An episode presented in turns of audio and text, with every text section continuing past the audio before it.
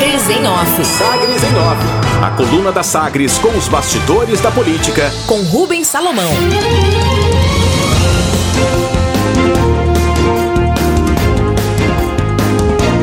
Equipe de Vanderlan tenta apagar incêndio causado por áudio com elogios a Chico Rodrigues.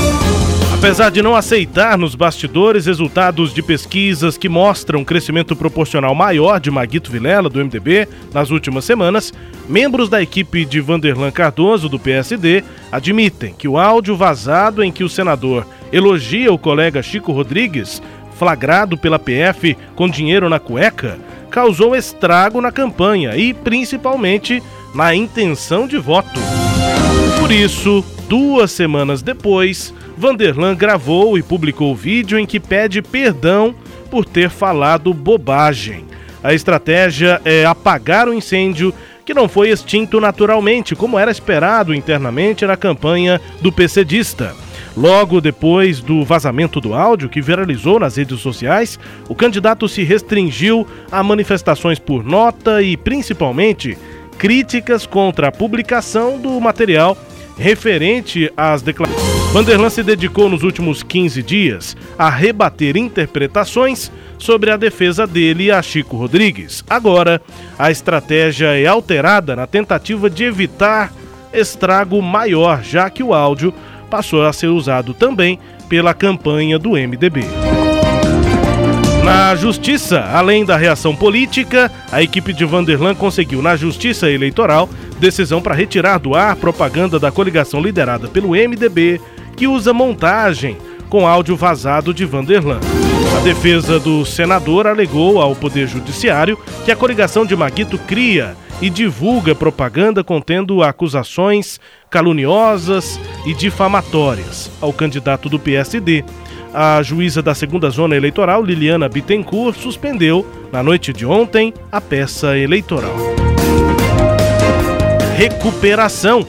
Como esperado por aliados e familiares, boletim médico aponta indícios de regressão do quadro inflamatório de Maguito Vilela, que segue em São Paulo para tratamento contra a infecção por coronavírus. O filho dele, ex-deputado federal Daniel Vilela, deve retomar hoje a agenda de campanha em Goiânia. Condenado. O advogado Pedro Paulo de Medeiros informa que o ex-vereador Amarildo Pereira deve retornar a Goiás na próxima semana. Amarildo teve prisão decretada no último dia 7 de outubro e é considerado foragido. Ele está em viagem internacional. O processo. A intenção da defesa é viabilizar o retorno do ex-vereador a partir do atendimento a um pedido de habeas corpus que já foi protocolado.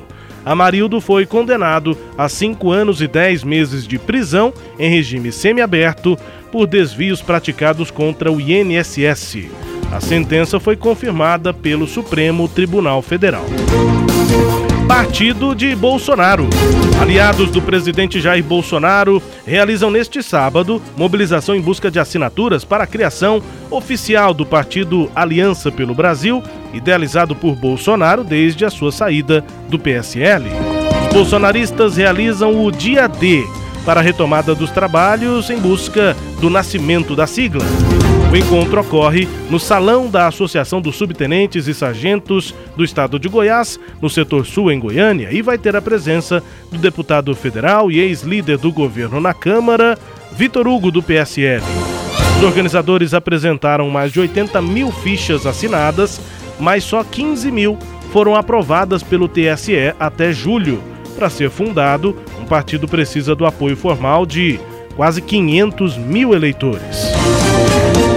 Lei Aldir Blanc. A Comissão Mista da Assembleia Legislativa aprovou o projeto de lei do governo que abre crédito especial à Secretaria de Cultura no valor de 49 milhões de reais.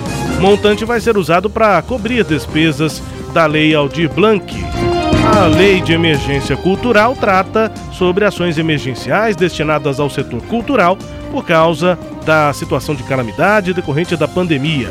Pela matéria, a União entrega a Estados, Distrito Federal e aos municípios, em parcela única ainda neste exercício de 2020, o valor de 3 bilhões de reais para aplicação aí em ações emergenciais de apoio ao setor cultural.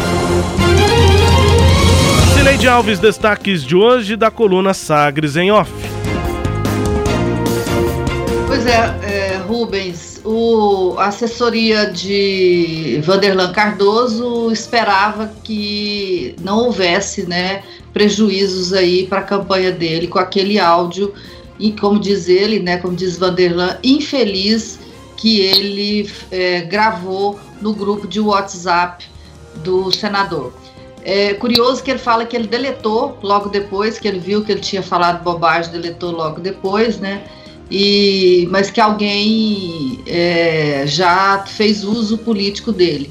Eu fiquei imaginando no grupo de senadores quem teria interesse em fazer o uso político de um áudio né, do senador. É, eu imagino que seja alguém de Goiás, né? Por exclusão, é, já que os senadores. Só são três, de, de né, Celeste? Só são três, e eu acho que os senadores dos, do, dos outros estados não têm interesse em fazer uso político de uma fala infeliz do Vanderlan, porque eles não estão na campanha de Goiás. Mas é, aí eu, eu é, fiz uma, uma seleção aí, sobraram os três, né, de Goiás. Como o Vanderlan não ia usar contra ele próprio, sobram dois. Como um deles é aliado do senador, sobra um que, que eu fiquei pensando, né? Será que foi, né? Então não, não sei, não posso fazer Sim. essa acusação. Estou partindo do raciocínio do próprio Vanderlan. Mas o fato é que é, ele falou bobagem, aquele áudio foi de fato um equívoco muito grande. Ele está se justificando, dizendo que aquela fala foi só uma fala, né? E agora a gente vai ter que esperar essa repercussão disso. Como é que as pessoas vão entender aquela fala? Como é que uma fala é só uma fala? Né? Eu não consegui entender isso. Como que eu falo uma coisa? Quando eu falo alguma coisa, eu, eu posso até me arrepender que eu não devia ter falado, é, deletar aquilo, porque foi é, falei sem pensar. Mas em geral, a fala da gente ela resume o que a gente pensa, né?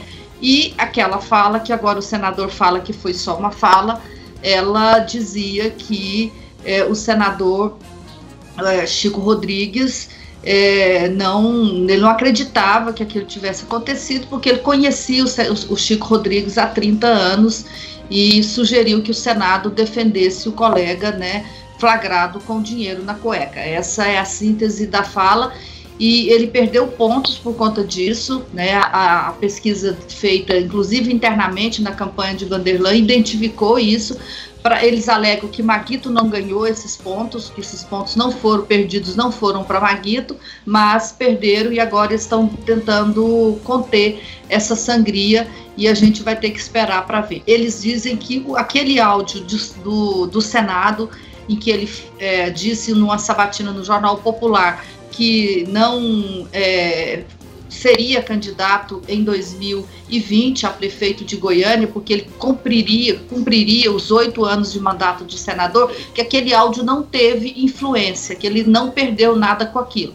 Já do lado do MDB, eles acham que aqueles vão continuar insistindo naquilo, porque eles entendem que aquele áudio é, é, diz um pouco sobre o que eles acham ser a falta de identidade de Vanderlan. O que, que afinal quer o Vanderlan? Ele quer ser senador ou ele quer ser prefeito? Ele quer ser governador? Eles acham que esse áudio é importante nesse contexto de criar, né, e é isso que, a, que a, é, uma, é uma das estratégias da campanha de Maguito, é estabelecer um ponto de interrogação na cabeça do eleitor a respeito de quem é Vanderlan e o que, que ele pretende para a carreira dele, Rubens.